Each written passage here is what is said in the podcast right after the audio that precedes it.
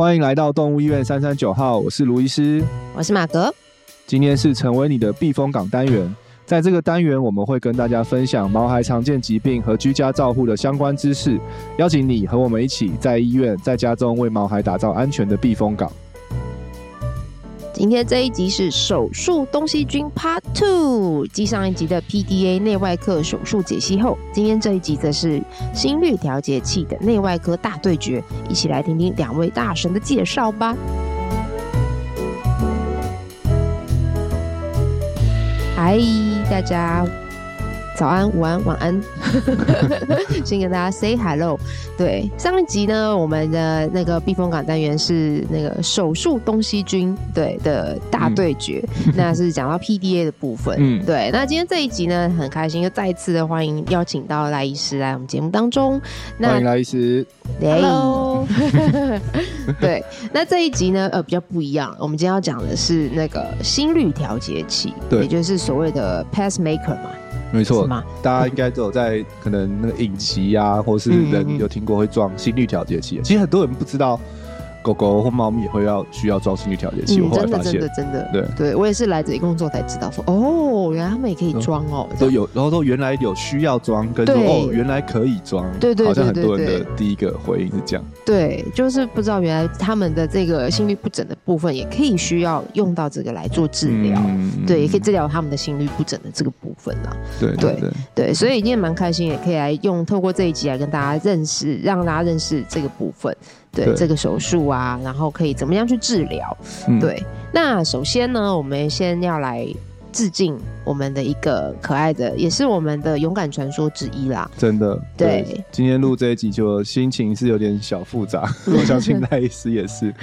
对啊，我们要来先，对，我们决定，所以我们首先决定在一开始的时候，我们就来致敬一下我们的一个也是勇敢小天使塔基拉。没错，对，它是我们新传首例的猫咪的，嗯。呃，心率调节器对的病患，然后也是我们也是我们首次跟赖医师一起合作，嗯，对。就我所知，很有可能也是真的，也是台湾第一个在冒我们装心率调节器的病例，很有可能，嗯、对。然后对，然后我们那他的手术其实是很算算是很顺利的，对，成功。然后装完之后，确实他我们就把他的心律不整的部分就用心率调节器就有治愈治好，嗯，对。那心情复杂，就是因为前一阵子就听到他。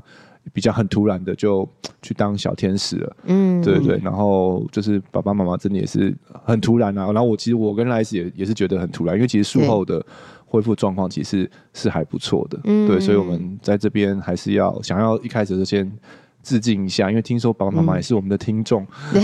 对。呀，对，然后我觉得想要再次感谢一下他们当时候愿意就是相信我们啊，然后给我们这个机会帮助他。对，那手术当然，我觉得手术整体来讲，我们回顾起来是是是是很成功顺利。但是这个前前一阵子听到这个突发消息，真的是让我们都蛮错愕的。然后也希望他们保重。对，那我们会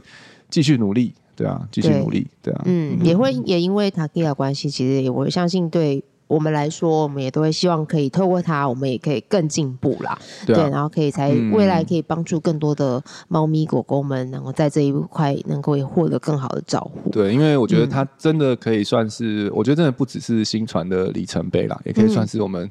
在心脏科、台湾的心脏科的一个里程碑。因为真的过去我们有我们有做心心率调节器的手术，但是大部分都是用心导管的方式，这也是比较常见的。但是心导管就跟 PDA。的那个状况一样，就是还是会有些体型上的限制，嗯，因为像是那个心率调节器，它的构造就是有一个一个小机器，哦、对，那大概有可能四五个四三三四个五十元硬币大小吧，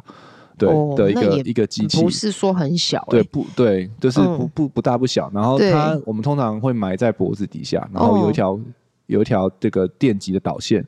会放到心脏里面。嗯然后，当他心脏不跳的时候，嗯、这个机器就会告诉那个导线说：“那你要去叫心脏跳，你去刺激它，对，去刺激它跳。哦”对，嗯、但是那个机器就是它有一定的大，所以通常如果它是太小的病患，像是猫咪或是很小的狗，嗯、他们那个那个东西可能会放过去那边会太大，会影响到他们的生活、嗯、作息的话，可能它就比较不适合用心导管的方式，那就必须要用。外科的方式，对，那在我们赖医师那个凯旋归国前，其实，在台湾其实没有，我们比较没有外科这个选项，嗯，对，所以就是很开心，就是赖医师回国之后，然后也愿意那个成为我们的。教学顾问，然后就是来进行这些教学的示范的手术，然后让我觉得我们让我们的台湾的病患在心率调节器上面就多了一个这个选项。嗯、所以今天也是希望透过这个介绍，让更多人知道，不管是事主或甚至是兽医师，就知道，哎，其实现在我们在心率调节器上面，我们除了心导管选项，也还有就是外科的选项，然后我们可以帮助到更多的动物。对，因为这个手术我觉得也跟 PDA 很像，也是一个你如果顺利做完，其实是可以。逆转战局的一个、嗯、一个一个手术，对，就像我们之前勇敢传勇敢传说讲的那个 Golden，对。对啊，他就是手术前第一天早上来是一直昏倒，一直昏倒，一直昏倒，然后隔天做完，他就是拉着我冲着我走出门，嗯，对，所以他真的如果是适合是选择到适合的病患，他我们马上帮他进行这个手术的时候，其实手术后其实他的。嗯，愈后恢复是嗯很好的，是很好的。如果及时做，那有些时候我们以前很多时候很可惜，就是没有那么及时的做，反而在等待或者说可能想说尝试用药物啊这些过程中，反而有时候狗狗就就休克就就走掉。嗯，对，那其实是我觉得是蛮可惜的。那我们现在我觉得在我们在至少在新传，我们不管是硬体、软体、医师各方面，其实我们是有能力可以提供。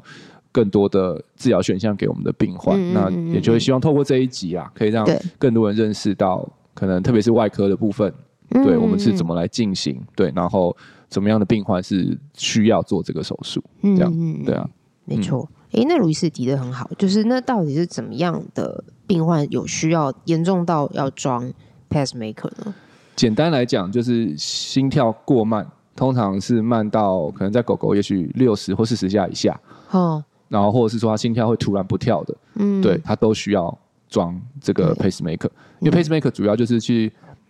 把他的心跳补起来啊，就是他在不跳，心脏不跳的时候，心率调节器会去放放电，让心脏再次跳起来，所以它我们可以去透过设定，至少让它维持，可能通常我们会设定在六十。嗯，就是最低最低，它的心跳可以在对六十的时候，心率调节就会跳，所以它的最低的心跳都可以至少是维持在六十下以上。然后像我们现在有些机器的调整可以去调整，然后它可能运动的时候可以跳快一点啊，或是睡觉的时候跳慢一点啊，就还有很多不同的设定可以去设定。但是基本上至少可以确保它的最低心跳不会低于六十。嗯，所以因为低于六十，它可能就会血打不上，它就有休克的风险。对，所以装着的话就不一定会。所以有些狗狗或者猫咪装完它是。呃，需要的时候才用，对，就是它不跳的时候，它才那个机器才会才会激发，不会那么对。但有些比较严重的，对，有些比较严重的病患，他可能就是一直他的心脏都没有在跳，他就是可能百几乎百分之百的时间都是要靠那个心率调节器一直去刺激他的心跳，这样子。对，嗯，OK，好，所以大概了解了。那。再来，那我们就来介绍一下内外科手术的不同方，嗯、就是术式的不同在哪边呢？嗯、那我们可以先请赖医师来跟我们介绍一下，在外科部分是怎么装 pacemaker 的吗？就是 pacemaker 它就是有两种方法嘛，一个就是心脏科他们会从就是用心导管的方式装进去，嗯、然后通常就是如果先生太小了，或是他们今天已经装过了，然后 dislodge 就是他那个那个心导管。跑掉了，跑掉了。嗯，然后呢，他们可能就会转来外科。嗯，请外科做这样子。那我最常做的 pacemaker 通常都是半夜，因为他们可能就半夜，然后动物就 collapse，就是因为那个很动很紧急啊。对，如果如果他，因为他你就想象他就是心脏就是不跳了，他如果没有心率调节器，他就不跳，所以他就会一直昏，一直昏，一直昏。对，嗯，对。那如果今天就是半夜的话，他我们至少我在住院时间，我们我们心脏科半夜他们是没有在做心导管的，他们都一定要白天做，所以都是只有只有你们，所以另半时间也是一个区别点，就对了。对对对，timing 就是就是管他几多大几公斤来。对，然后当然也是要看那个动物。它它就是呃状况怎么样？有些就像卢医师刚刚说，它是心脏，它其实偶尔还是会跳，嗯，它或许可以撑到隔天早上，嗯，那心脏科就会再去把它做一次，嗯、或者是说它今天，可是有些动物就真的很严重，就是完全不跳，那你你就势必得赶快进去啊。嗯、这是为什么我们就是外科住院医师，我们就是我们都不能住离医院超过十五分钟以外的地方。这又再次又再次回应到那个同样都是住院医师，外科的肝真的就是比较黑，脸色不好。心脏科不用来这种半夜的心导管的，真的。对，他他被规定不能住 十五分钟车程以外。我觉得应该是学校，因为我记得我去有些学校他们是要哦，就应该是学校，肯定就是 就是 faculty 教教授要不要做吧。OK OK，那那我至少我们心脏科是不做半夜不做心导管的，然后就交交给外科，那外科我们就会去做，然后然后嗯，所以第一个就是就是 size 很小啊，那这种情况下我们会做，就就是平常心脏科他们诊断出来了，然后就外科说，呃，这边有一只动物需要做，然后再就是呃，之前做过了，可是是心导管的话，可是它失败了，它跳掉了。对，因为我们心导管很难再再放。再重新放一支啦，因为就跟那个 PDA 一样，就其实你的那个导线放到心脏啊，它也是组织也会把它包起来，所以基本上你放进去后，如果它假设那有什么问题，你也很难再把它抽出来，通常就是留在那个地方。对，然后那所以你也很难再放心的，所以如果放过然后有问题不能用，通常就还是要请外科来处理。对哦，或是说，嗯，我也曾经遇过说，他就是放了，可是他那边感染。那如果感染的话，嗯、那那那一条路径就是都有细菌都有感染嘛，嗯、你就不可能再放那边，你就必须要从别的路径去放。那我们就是从心脏外面去缝一个这样子。嗯嗯。那关于那个呃 pacemaker，它其实有长两种，就是就是它当然有分，就是一一一根还是两根，那个有点太复杂。嗯、我就先讲它的头好，它的头分两种，我们一种叫做叫一个是 passive，一个是呃嗯，就是一个是。正正这样好像是正极负极那种感觉，嗯、就是通常心导管的那种呢，他们都是长得像，他们讲我们讲 screw in，、嗯、长得很像那个呃螺丝，螺丝就是锁在肌肉上面了。对，他们进去之后呢，他们就直接转转转转转，它就可以转进肌肉里面了。嗯，它是这样子固定的。嗯、但外科的方式呢有两种，我们也可以用 screw in 的，就可以用转的，也可以用缝的。缝、嗯、的话，它的头就有点像是一个小小的纽扣，嗯，就是有洞，那你就是一个洞就是要穿过线，然后另外、嗯、另外一侧就是要穿过。或心脏的的那个的的的肌肉，然后把它缝起来，这样子，嗯嗯，对，哦，就把它贴在他的贴在他心脏上，对对对，心脏的外面。外侧，对，所以心导管是那个导线是从心脏的里面去电放电去刺激，但外科的话是从心脏的外面，嗯，对，去去固固定在它的外面的心腱心外膜啦，一个是从心内，一个从心外，对，嗯嗯嗯嗯。然后还有一个就是呃，我刚刚有说有几种适应症是心导管可能不适合嘛，第一个就太小嘛，然后再就是心导管做过，可是它已经它不小心跑掉了，需要再重放的。嗯。第三个就是感染的 case 嘛，第四个就是呃一般人可能会忽略掉的，就是呃他还有其他的适应症，导导致这一支病患呢，它容易形成血栓。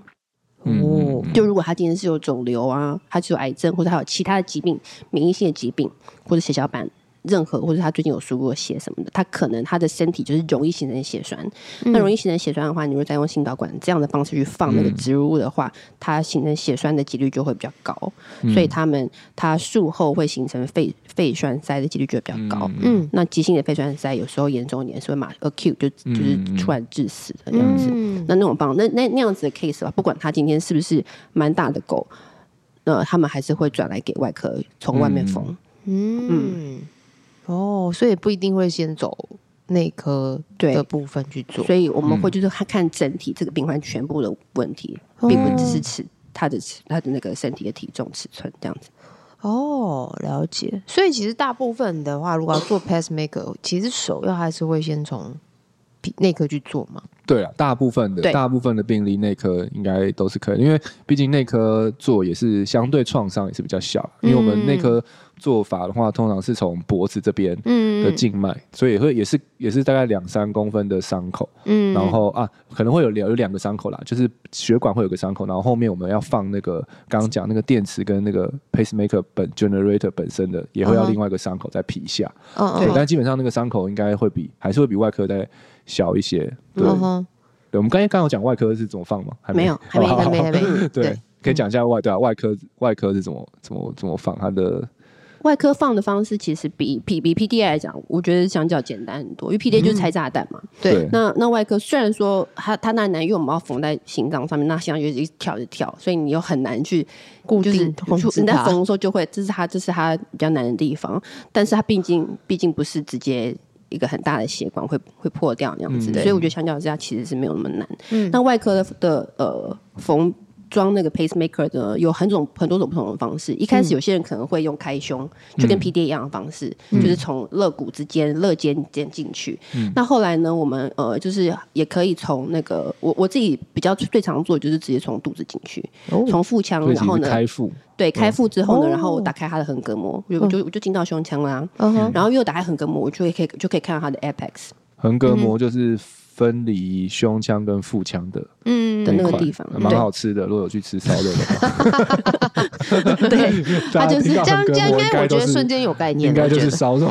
对对对，日式烧肉，瞬间有概念。然后我一打开横膈膜之后，我就会 就会看到心脏嘛，当然当然还会有一些什么纵隔啊，跟心包膜那那那东西，我都我都都可以把它就是把它。把它一一一层一层的剥开，然后看到看到 apex，嗯哼，apex 的心尖。尖，然后呢，你就可以心脏那个尖尖的那个地方，嗯，对对对，然后你就可以，你就可以知道你的位置在哪边，因为你心脏就在你眼前，那你你就你就把它缝上去好了。哦，所以通常是放在心尖的位置。嗯，等一下，等一下，你你这个这个又跟你。PDA 讲什么？又是缝上去就好，感觉就不是缝上去就好。你就打开肚子，打开横膈膜，然后然后拨一下纵隔啊，拨一下心包膜，看到心脏放上去，拿硬的针，然后去戳心正在跳动的心脏。对，这件事情不会觉得很可怕吗？我觉得，嗯，对，有有有有点难呢，就是会觉得好烦。他为什么在跳？然后 然后你就想让他停一下，可是又不可能。对啊，对。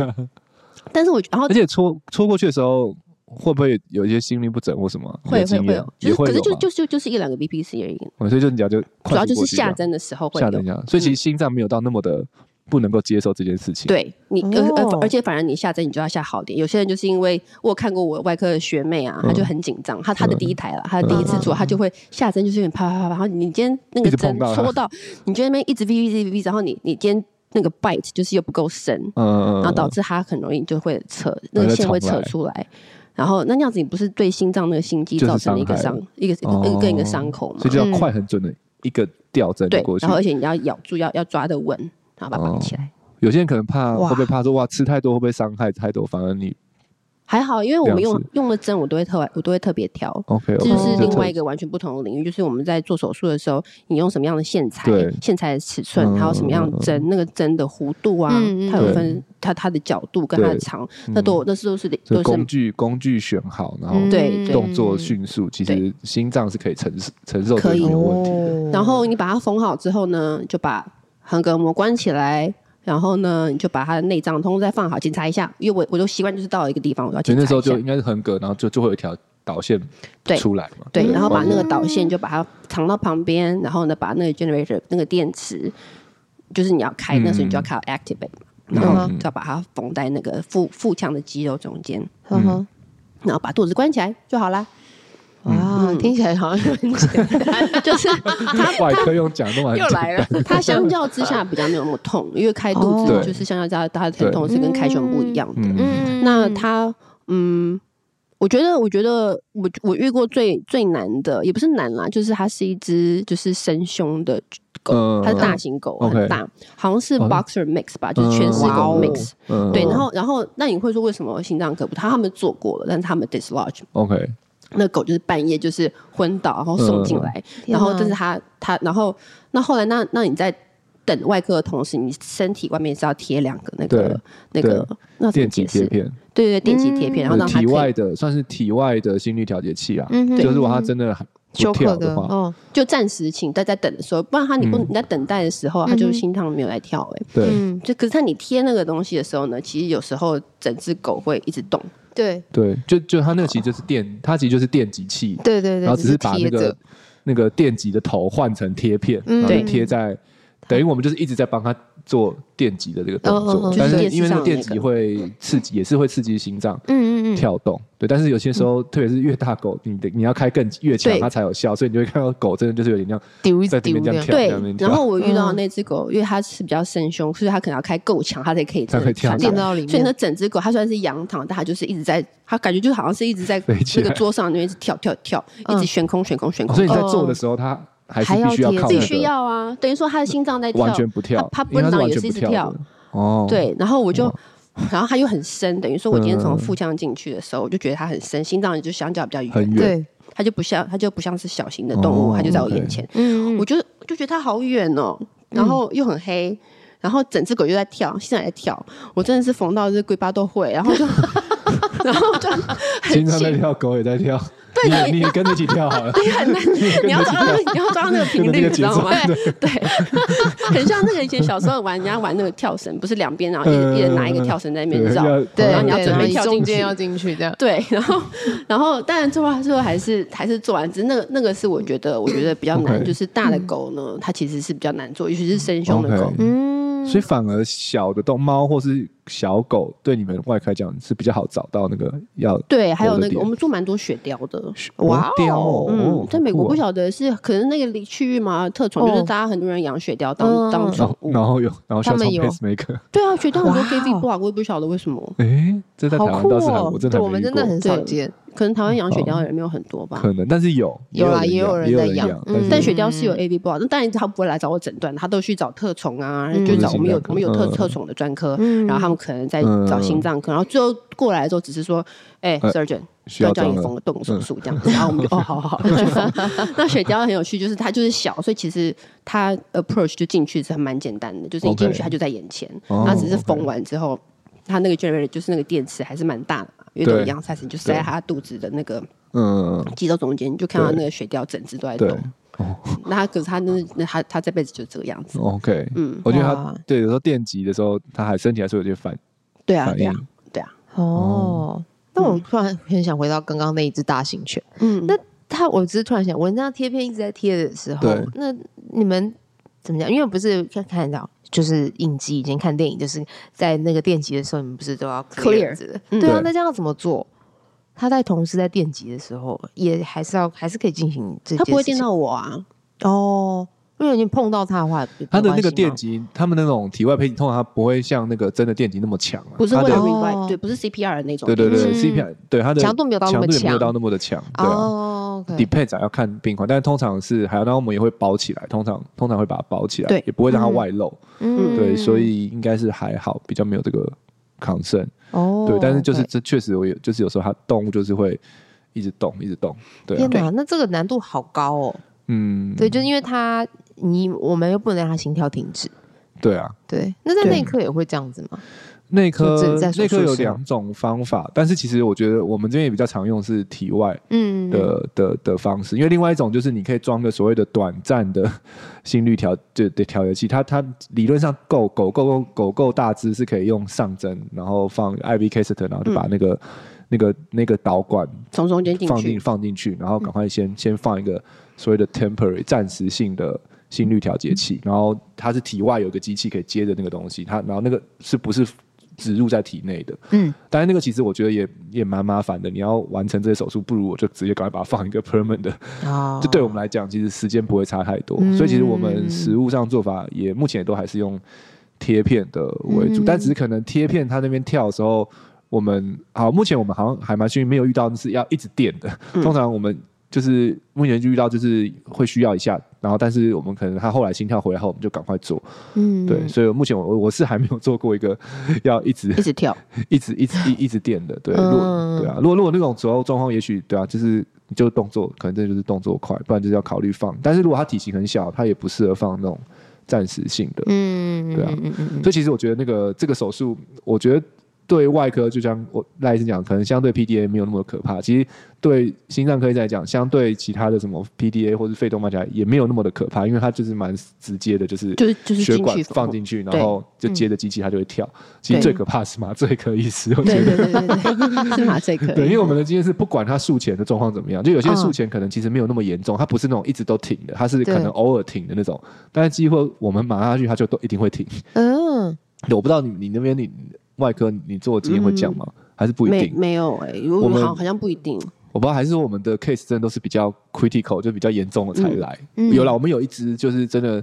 我们最最最最近做这一只，它它是还没有明显的症状，我们就说哦，这个真的要赶快做。那一只就真的我们没有、嗯、完全没有用到电极贴片，但是不然我们前面几只都有都有用到。电极，就希望不要拖到那时候啊。对对对，我觉得有差，就是你心脏的状况是好的时候，你对麻醉的药的反应就不好。但是很多时候就是本来即使前面都好好的，就是麻下去，它心跳就停了，然后，Oh my God，然后就你就要开始用那个电极贴片去用。但是其实电极电极的效果没有像真的装进去那么好。还有时候你电三下，它可能才跳一下或两下。嗯，对，所以就是那个时候就是很紧，就是你就是麻醉师很紧张，然后他就会一直催我们，赶快你们动作快一点，对，赶快赶快把它放进去。因为他通常就是。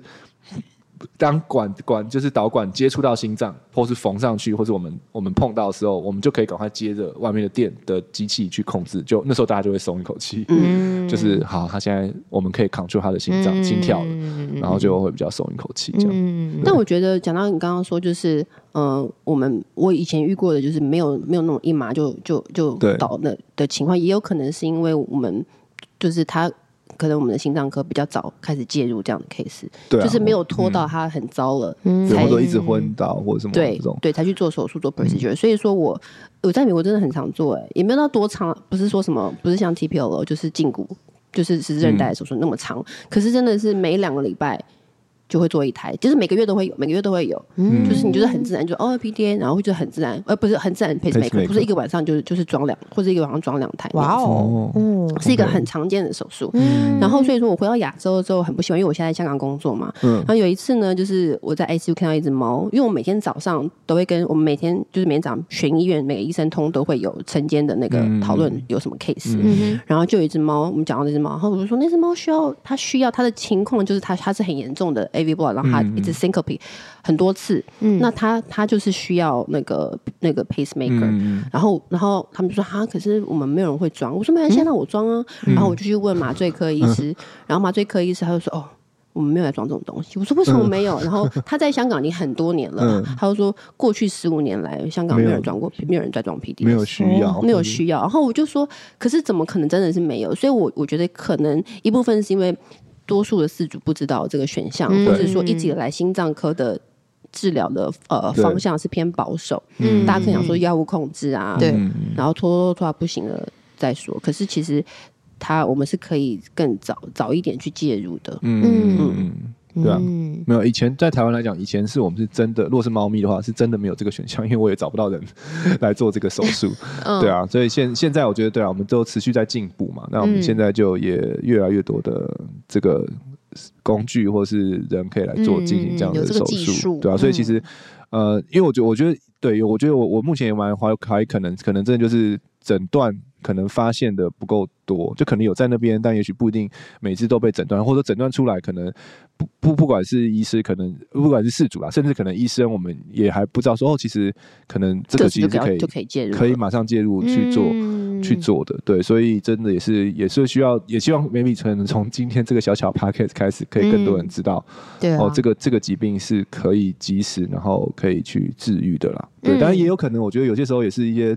品种或者疾病的盛行率的不一样，因为确实就是有些病在国外就很少见，然后台湾很常见，譬如心丝虫，但是在、哦、在 有些但有些病可能在国外好像就很常见，哦、台湾好像就比较少见。嗯，对，因为确实我如果以从专心到现在的话，确实我们是会有不时会遇到需要装的病例，但是真的是没有到那么多。即使我们在心脏专科医院工作，嗯、偏少。对，然后甚至有一些可能。哎，装了个 Holter 它就好了，就、啊、对，红医师看叫做治愈性 Holter，就装个 Holter 检查它就好了，对啊。然后猫咪确实有些时候蛮常见，其实猫咪是所谓的最长三级房室阻断，但是它们自己心跳的速率是还不错的，就是可以跳到一百下。嗯，对它，然后它其实虽然有那个心率不整，但是它自己跳的够快，所以也不需要装。不有些时候也是这个状况，对，所以也不是说，哦、所以刚刚你一开始问我说谁要装，我觉得。用心跳看最准，我管你是什么心心率不整，嗯，对，你只要心跳低于六十或者四十下以下，够、嗯、久的时间，它其实都是需要需要装的，嗯，对。那如果有些心率不整，它可能严重要装，但是它如果不是那么严重，它有自己心跳够快，其实也不一定一定要装，嗯，对啊，嗯嗯。那这两个的方式，他们装完了之后的术后照顾有什么不一样吗？术后哦，嗯。Pacemaker 的术后相较之下就又再更简单了一点啊，因为它就是开腹嘛。嗯，对。那我们就是我们每天都要做开腹的手术，它就是一般就是确保说它的那个那边就是疼就疼痛啊，然后不要感染啊。嗯，这样不用装管子。对，我们不用装胸管，不用装什么东西，什么其他的东西。比较麻烦是呃，也不是说就是我我遇到 Pacemaker 的 case，它可能同时都有其他的其他的那个。问题啦，所以我们可能他他可能有其他的疾病，你要同时去 manage。但是就 pacemaker 这个东西啊，这只这只狗这只猫原本相较是健康的话，没有太大的其他的疾病的话，其实就很很单纯。这通常这种 case 我们就跟 PDA 一样，我们跟心脏科是 co-manage，就是一起 manage、嗯。那外科就是 manage 它的他的那个手术的地方跟他的疼痛，嗯、然后心脏科就在那边。就就就在就在那边拿一堆机器啊，在那边调一些东西，微弱的东西，然后看一些对弄一些很厉害的东西，然后我就 哦，incision 看起来很很好，很干，好，OK，嗯，走了，然后我们就走了，结束。对，我觉得对啊，就外就那个伤口部分，我觉得好像外科还比较好，因为你们的那个。Generator 就是基本上是会整个包在肚子里面，外面基本上是碰不到、摸不大到。你应就是有，除非你皮下它说很瘦很瘦，你一摸，你会还是摸的，但它不大会凸出来吧？对，它是包的好好的，它是包在肌肉跟肌肉中间。那我我会我在我在包的时候，就是它的它的那个呃，它需要。碰到肌肉，它的它它它才有办法就是 work 那样子，嗯、所以说你不是说不是不能藏在 fat 里面，嗯、所以说我会就是在腹腔的那个肌肉那边，我会帮他做一个小口袋，然后把它放进去，然后把口袋缝起来。哦嗯，然后他就自他就自己一个内自己有 set 有小口袋，就装自己的 generator，然后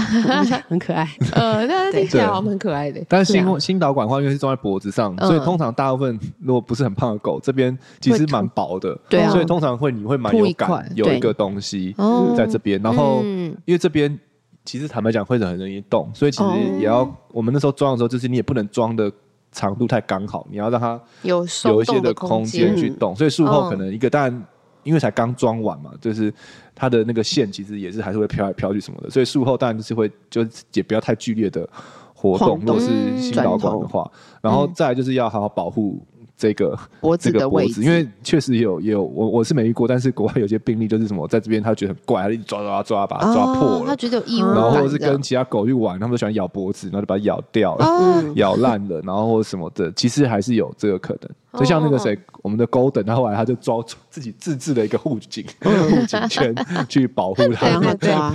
而且是闪亮护颈圈，对，闪亮金色的，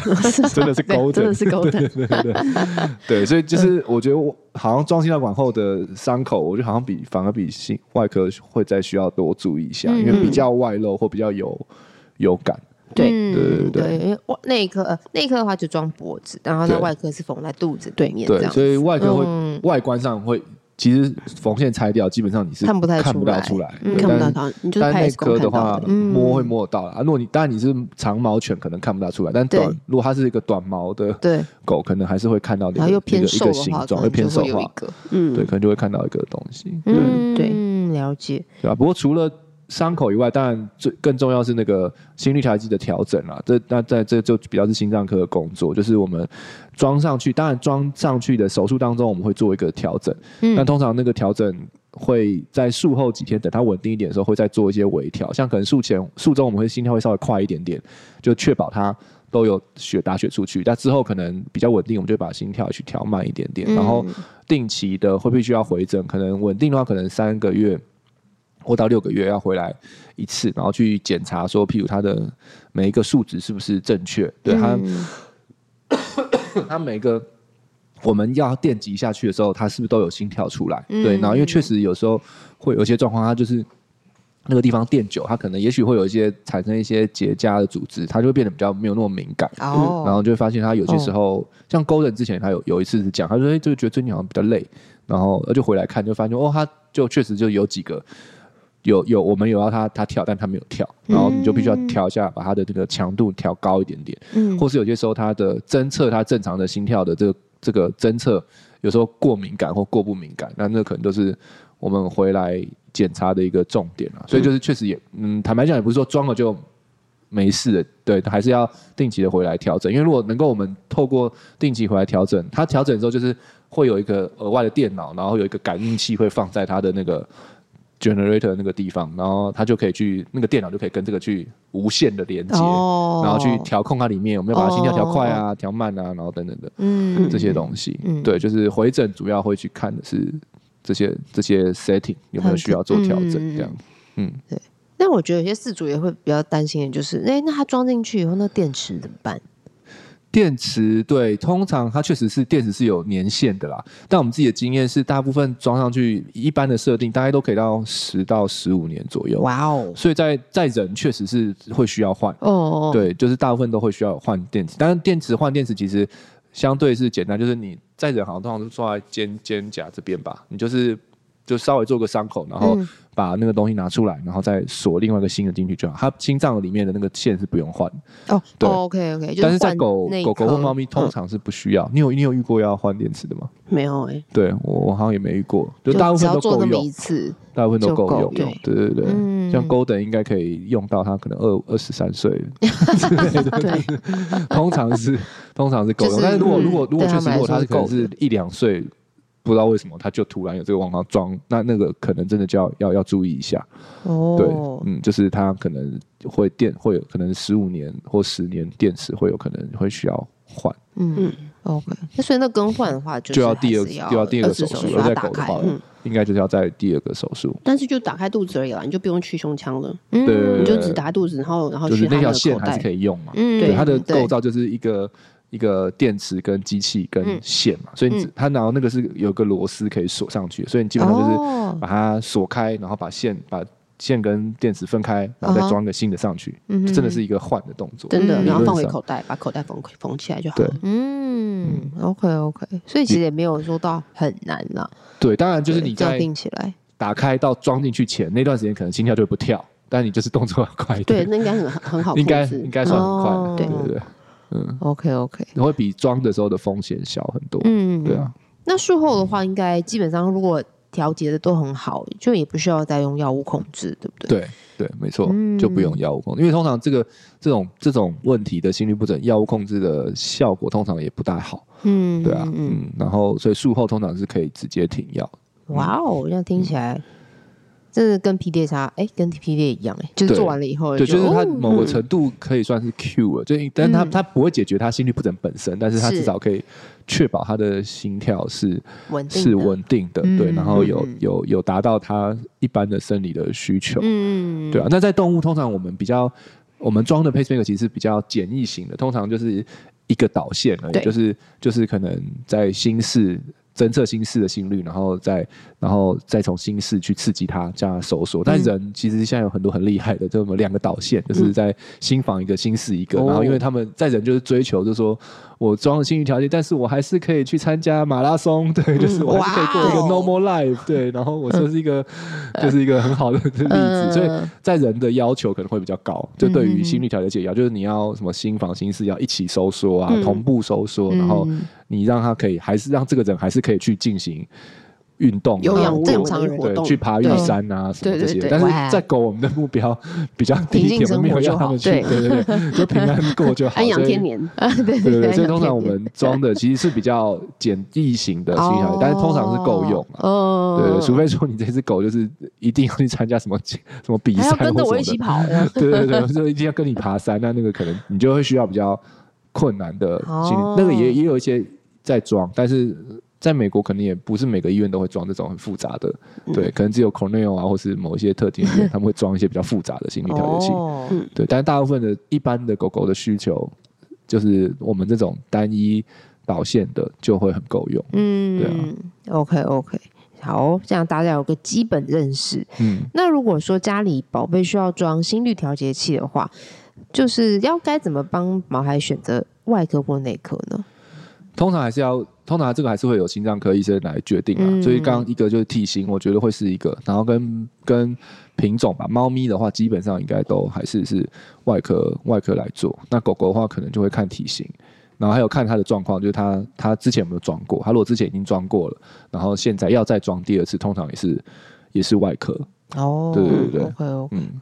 然后。对啊，然后我觉得这个装的起点通常是也是症状也是一个啦。如果突然发现狗狗一直昏倒，一直昏倒，对，那就会建议赶快先做一个一般的心电图去去诊断它到底是不是真的有呃心律不整的问题，或者心跳过慢的问题导致的这个问题。那如果是的话，那可能就是真的要赶快转诊到心脏专科医院。然后我们可能就是我已经好几次就是都已经跟厂商约好时间了，然后就说二十哎我们随时要装。然后对，那像我觉得现在我很好，我们的配合厂商他们也都很。很弹性，就是我觉得，因为他们，因为他们都是在，他们其实是跟人合作嘛，而且在人也是啊，有些也是也是急诊的手术，所以他们都很习惯，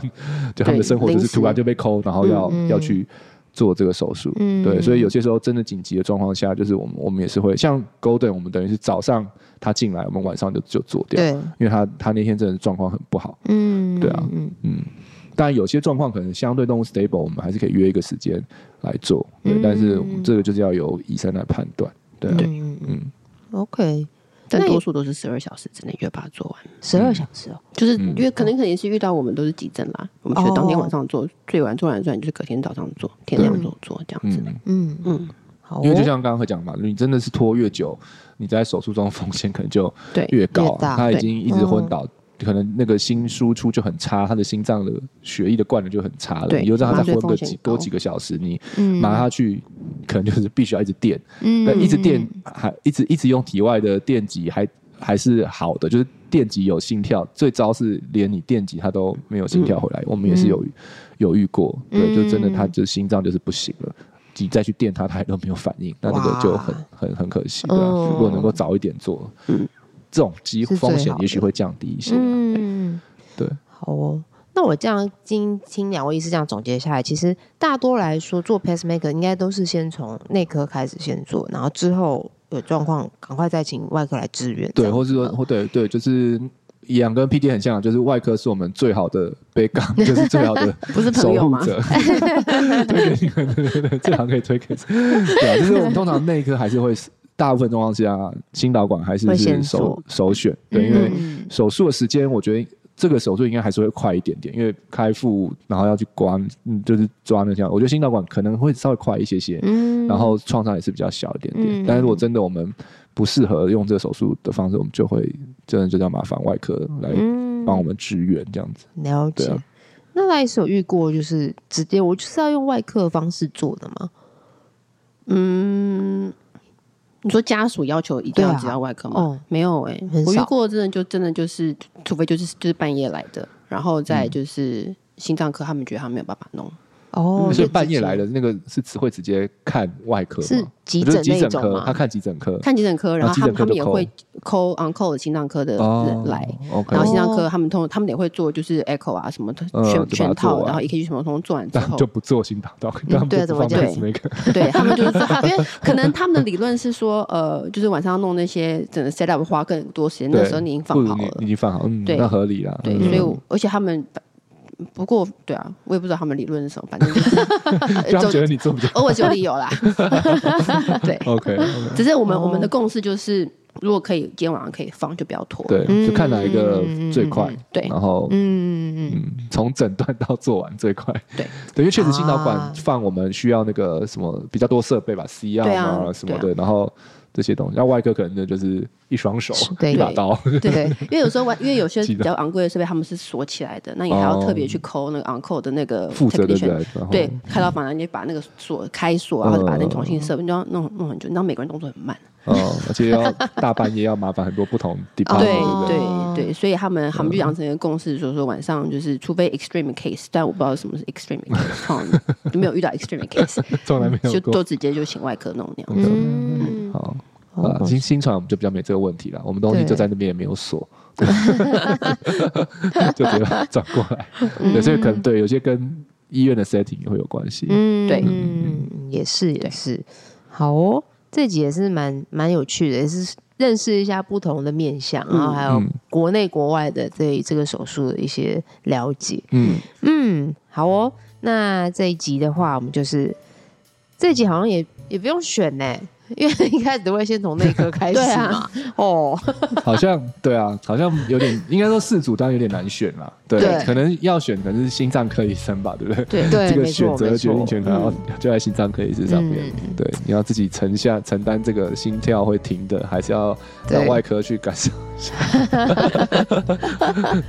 对对啊，自己就是嗯，有点没得选，所以重点重点就是要选，要赶快做，就选那个越快可以帮他装上去的，对啊，对。没错，没错，对，嗯，但是至少要让大家认识一下这两个内科外科的术式的不同，对，对，了解这个适应症，嗯，没错，对，如果真的家里有发现宝贝有心律不整状况的话，也不用担心，因为，嗯，确实就是在国外有很多这样子的治疗方式，然后台湾其实我们也有，嗯。嗯，对，好哦，那这一集的手术对决很 peace 的结束了。我们这两天没有在对决，我们在互相推开。对 你为什么不做啊？你做啦，你做。我说哎，已经可是已经五点了啊，就是已经我们要下班了，好过分，听好生气。对，说你为什么不做啊？或是。对对，或者或者说什么 faculty，他们就是比较会心导管那个 faculty 刚好不在啊，然后他们就住院医师可能没有自没有信心一样子。哦，对，但心脏科跟外科是好朋友。能互相支援，还是好朋友我们？还是好朋友。没错没错，我们很需要他们的 backup。很好很好，那我们这一集就在一个友好的氛围当中结束。谢谢。好，再次谢谢赖医师今天来跟我们分享，谢谢。那今天节目就到这里喽。如果喜欢我们的节目，欢迎订阅动物医院三三九号 Podcast 频道，点赞我们的脸书粉丝团及追踪我们的 IG。如果对于今天的节目内容还有其他的问题，欢迎通过五星评价留言或填写。资讯栏里的 Q&A 链接与我们联系。如果想要获得更多的资料、医疗资讯或观看影片版本的节目，请上新传动物院官网及订阅新传动物院 YouTube 频道。那我们下集见喽，拜拜，拜拜。